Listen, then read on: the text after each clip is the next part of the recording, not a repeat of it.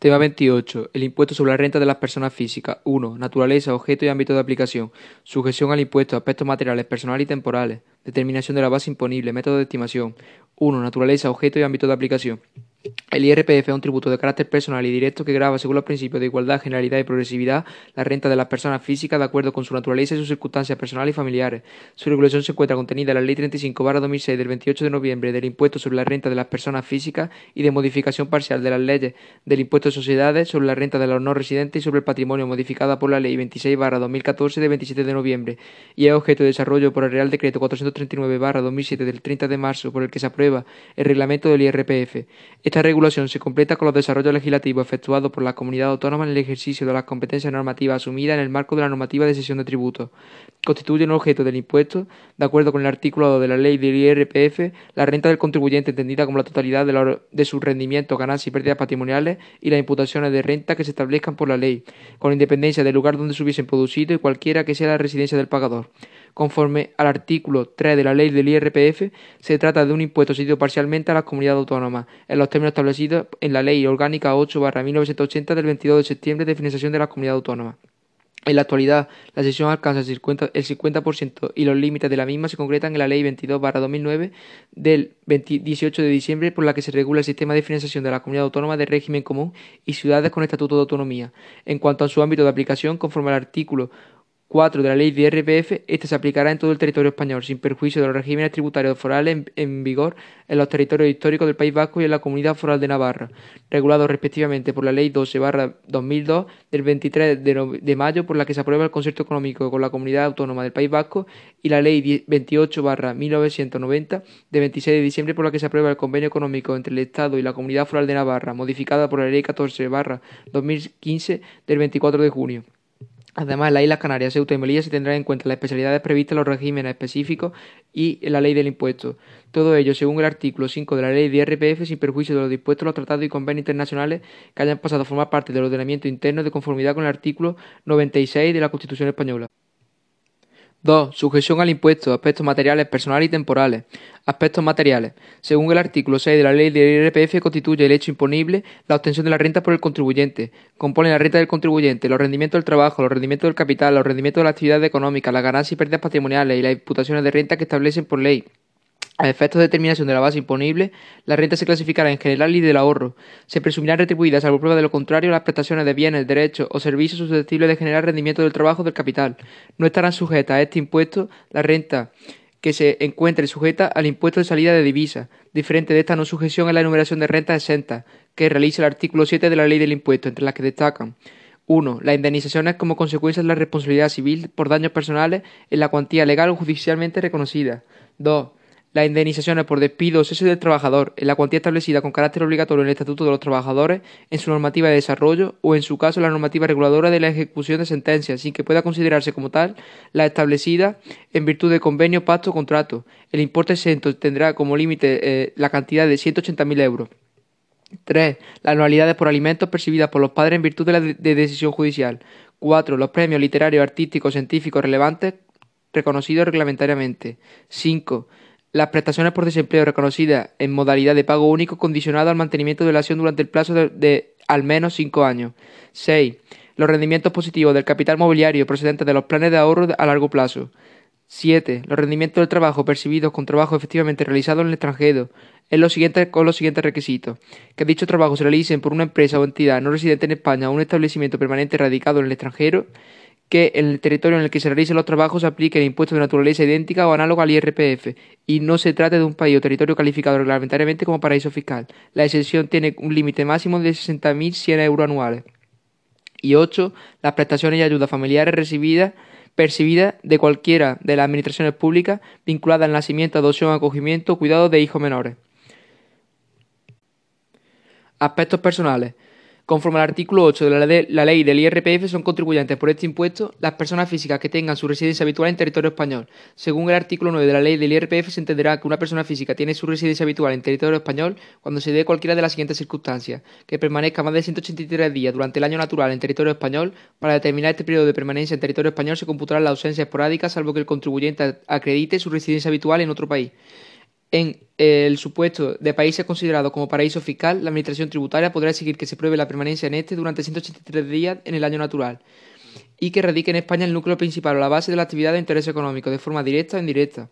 Se presumirá, salvo prueba de lo contrario, que el contribuyente tiene su residencia habitual en España cuando, de acuerdo con los criterios anteriores, reside habitualmente en España el cónyuge no separado legalmente y los hijos menores de edad que dependan de aquel. También son contribuyentes las personas de nacionalidad española, su cónyuge no separado legalmente e hijos menores de edad que tuviesen su residencia habitual en el extranjero por alguna de las siguientes circunstancias previstas en el artículo 10 de la ley del IRPF, como son miembros de misiones diplomáticas españolas, miembros de la Oficina Consular Española, titulares de cargo de empleo oficial del Estado español y funcionarios en activo que ejerzan en el extranjero cargo de empleo oficial. No se considerarán contribuyentes a título de, reciprocidad los nacionales extranjeros que tengan su residencia habitual en España por alguna de estas causas. No perderán la condición de contribuyentes por este impuesto las personas físicas de nacionalidad española que acrediten su residencia fiscal en un país considerado como paraíso fiscal durante el periodo impositivo en el que se efectúe el cambio de residencia y los cuatro periodos siguientes. Por otra parte, se establece que no tendrá la consideración de contribuyentes las sociedades civiles no sujetas al impuesto sobre sociedades, herencias yacentes, comunidades de bienes y demás entidades a las que se refiere el artículo 35.4 de la Ley 58-2003 del 17 de diciembre General Tributaria. Las rentas correspondientes a estas entidades se atribuirán a los socios, herederos, comuneros o partícipes de acuerdo con el régimen especial de atribución de renta que se regula en la, en sección segunda del título décimo de la Ley del Impuesto, artículo 86 a 90. Sin perjuicio del desarrollo de los regímenes especiales, realiza en el tema 31 de esta misma parte del programa, cabe señalar que la renta atribuida a los partícipes tendrá la naturaleza derivada de la actividad o fuente donde proceda para cada uno de los partícipes. Las rentas se atribuirán a los partícipes según las normas o pactos aplicables en cada caso. Si no, si constaran a la Administración de forma fehaciente, se atribuirán por partes iguales. La renta se determinará en sede de, la entidad sin que sean de aplicación las reducciones sobre el rendimiento neto, sin perjuicio de los partícipes contribuyentes la aplique. Individualización de renta. Conforme al artículo 11 de la ley del IRPF, la renta se entenderá obtenida por los contribuyentes en función del origen o fuente de aquella, cualquiera que sea, en su caso, el régimen económico del matrimonio. Así, 1. Los rendimientos del trabajo se atribuyen exclusivamente a quien haya generado el derecho a su percepción. Por excepción, la prestación a la que se refiere el artículo 17.2a de la ley del IRPF se atribuirán a las personas físicas en cuyo favor esté reconocida. 2. Los rendimientos del capital se atribuyen a los contribuyentes que sean titulares de los elementos patrimoniales, bienes o derechos de los que provenga según las normas sobre titularidad jurídica aplicable en cada caso y en función de las pruebas aportadas por aquellos o de las descubiertas por la Administración. La titularidad de los elementos que, conforme a las disposiciones o pactos regulados del régimen económico matrimonial, sean comunes a ambos cónyuges, se atribuirán por la mitad a cada uno de ellos, salvo que se justifique otra cuota de participación. Cuando no resulte debidamente acreditada la titularidad de los elementos, la Administración tributaria tendrá derecho a considerar como titular a quien figure como tal en un registro fiscal u otro de carácter público. 3. Los rendimientos de las actividades económicas se considerarán obtenidos por quienes realicen de forma habitual, persona personal y directa la ordenación en cuanto propia de los medios de producción y los recursos humanos afectos a las actividades. Se presumirá, salvo prueba de lo contrario, que dichos requisitos concurren a quienes figuren como titulares de la actividad económica. 4. Las ganancias y pérdidas patrimoniales se considerarán obtenidas por los contribuyentes que sean titulares de los elementos patrimoniales, según las normas de titularidad jurídica antes señaladas. Las ganancias que no se sirven de una transmisión previa, como las de él, se atribuyen, como las de él, se atribuyen a quien correspondan al derecho que sucesión o que le haya ganado. Aspectos temporales. En cuanto a los aspectos temporales del impuesto, el artículo 12 de la ley del IRPF determina que el periodo impositivo es el año natural, produciéndose el devengo el 31 de diciembre de cada año. No obstante, conforme al artículo 13 de la ley del IRPF, el periodo impositivo será inferior al año natural cuando se produzca el fallecimiento del contribuyente en fecha anterior, en cuyo caso el periodo impositivo terminará y se devengará el impuesto en la fecha del fallecimiento. Por otra parte, el artículo 14 de la Ley del Impuesto contiene los criterios de imputación temporal de los ingresos y gastos a efectos del IRPF. Como regla general, los ingresos y gastos se imputarán al periodo impositivo que corresponda, de acuerdo con los siguientes criterios.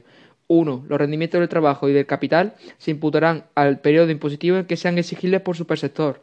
2. Los rendimientos de las actividades económicas se imputarán conforme a lo dispuesto en la normativa reguladora del impuesto de sociedades, sin perjuicio de las especialidades que reglamentariamente puedan establecerse. 3. Las ganancias y pérdidas patrimoniales se imputarán al periodo impositivo en que tenga lugar la alteración patrimonial.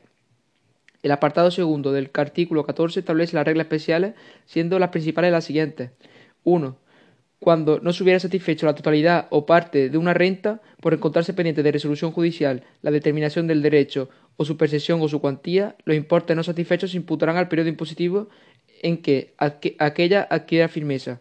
2. Cuando por circunstancias justificadas no imputables al contribuyente, los rendimientos derivados del trabajo se perciban en periodo impositivo distintos a aquellos en que fueron exigibles, se imputarán a estos practicándose autoliquidación complementaria sin sanción ni intereses de demora ni recargo. Cuando concurran las circunstancias previstas en el párrafo A anterior, los rendimientos se considerarán exigibles en el periodo impositivo en el que la resolución judicial adquiera firmeza. 3. En el caso de operaciones a plazo o con precio aplazado, el contribuyente podrá optar por imputar proporcionalmente la renta obtenida a medida que se hagan exigibles los cobros correspondientes. Solo tendrán esta consideración las operaciones en las que el periodo transcurrido entre la entrega o la puesta a disposición y el vencimiento del último plazo sea superior al año. Cuando el pago de una operación a plazo o con precio aplazado se hubiese instrumentado, en todo o en parte, mediante la emisión de efectos cambiarios, y estos fuesen transmitidos en firme antes de su vencimiento, la renta se imputará al periodo impositivo de su transmisión. 4. Las diferencias positivas o negativas que se produzcan en las cuentas representativas de saldo en divisa como consecuencia de la modificación experimentada en sus cotizaciones se imputarán en el momento del cobro del pago respectivo. 5. En aquellos contratos de seguro de vida en los que el tomador asume el riesgo de la inversión, se imputan como rendimiento de capital inmobiliario de cada periodo impositivo la diferencia entre el valor liquidativo de las acciones de los activos afectados a la póliza al final y al comienzo del periodo impositivo. El importe imputado minorará el rendimiento derivado de la percepción de cantidades en otros contratos. Esta regla no resulta de aplicación en determinados supuestos. 6. Las pérdidas patrimoniales derivadas de créditos vencidos y no cobrados podrán imputarse al periodo impositivo en que se concurra alguna de las siguientes circunstancias. 1. Que adquiera eficacia una quita establecida en un acuerdo judicialmente homologable. 2. Que en caso de concurso, adquiere eficacia el convenio en el que se acuerde una quita o que el procedimiento concursal finalice sin que se hubiera satisfecho el crédito, salvo cuando lo haga por las causas a las que se refiere los apartados primero, cuarto y quinto del artículo 176 de la ley concursal, y que se cumpla, tres, que se cumpla el plazo de un año desde el inicio del procedimiento judicial distinto de los de concurso que tenga por objeto la ejecución del crédito sin que se haya eh, sido satisfecho. Si el contribuyente perdiese tal condición por cambio de residencia, todas las rentas pendientes de imputación deberán integrarse en la base imponible correspondiente al último periodo impositivo que deba declararse por este impuesto, practicándose, en su caso, declaración liquidación complementaria sin sanción ni intereses de demora ni recargo alguno. Si el cambio fuera a otro eh, Estado miembro, el contribuyente podrá optar por presentar autoliquidaciones complementarias a medida que se vayan obteniendo las rentas pendientes. En caso de fallecimiento del contribuyente, todas las rentas pendientes de imputación deben integrarse en la base imponible del último periodo impositivo que, deba declararse. 3. Determinación de la base imponible. Método de estimación. El artículo 15 de la ley del IRPF señala que la base imponible está constituida por el importe de la renta del contribuyente y establece el orden que debe seguirse para su cuantificación. 1. En primer lugar, las rentas se clasificarán y cuantificarán con arreglo a su origen. Los rendimientos netos se obtendrán por diferencia entre los ingresos computables y los gastos deducibles. Las ganancias y pérdidas patrimoniales se determinarán con carácter general por diferencia entre los valores de transmisión y de adquisición. 2. Se aplicarán las reducciones sobre el rendimiento íntegro o neto que, en su caso, correspondan por cada una de las fuentes de renta. 3. Se procederá a la integración y compensación de las diferentes rentas según su origen y su clasificación como renta general o del ahorro. El resultado de estas operaciones da lugar a la base imponible general y del ahorro. Por su parte, el artículo 16 de la ley del IRPF regula los métodos de determinación de la base imponible, señalando que, con carácter general, la cuantía de los distintos componentes de la base imponible se, determinará por el método de estimación directa.